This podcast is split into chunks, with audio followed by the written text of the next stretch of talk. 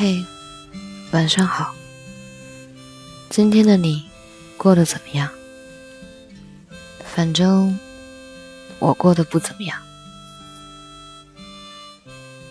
在某个路口等喜欢的人，经过制造偶遇的假象，可来来往往的人把我越推越远，你都没有出现。我们每个人都是这样。在喜欢一个人的时候，有一种偏执，宁愿偷偷等你无数次，也不愿意直白的邀约一次。朋友圈你发的每一条状态，我都当做是阅读理解来看，一字一句都推敲斟酌。我从不敢正眼看你，可我眼里、心里全是你。暗恋这件事，就好比下了一场很大的雷阵雨。我站在你身旁，极度想要开口问你可不可以和你拼一把伞，可是又不敢，只好一直站在雨里。想和你表白，想了一万种方式，找了一千次机会，但都放弃了，最终只能原地踏步。因为你不回信息，把你取消停置聊天，又因为一次暧昧的评论。把你重新顶置，把你的微信消息设置成特别提示音，但是铃声却从未主动响过。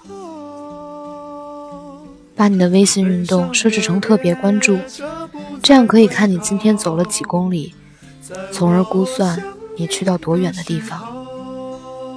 千方百计的和你找联系，甚至从星座里找我们的匹配度。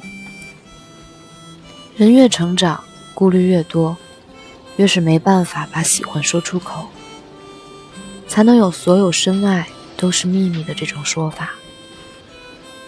有些人只能随波逐流，逐个相亲，按部就班的结个婚，得过且过的过一生。可是，总有人期待嫁给爱情，而不是为了物质而潦草定下自己的一生。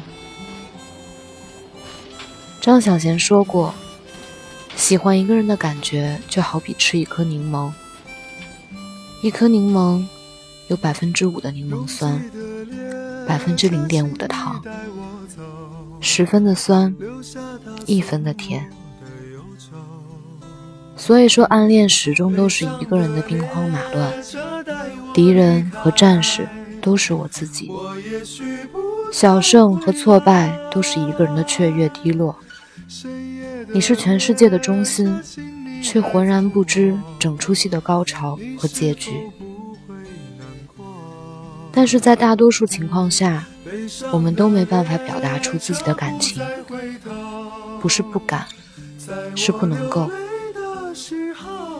成年人的暗恋是经不起时间折磨的，胆子小了，脸皮薄了，认为自己的喜欢不能给对方带来负担。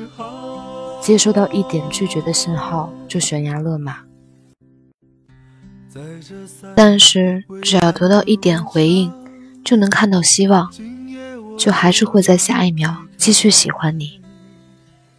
看见你和别人靠太近，又没有吃醋的资格，想让你知道，又害怕你知道。即便我知道，于你而言，我不过是一个匆匆过客。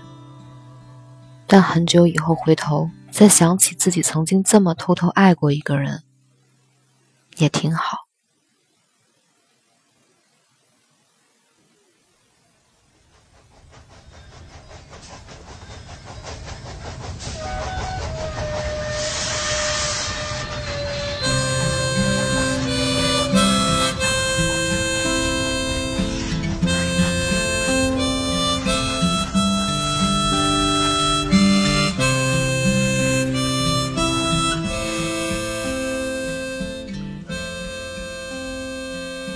晚安，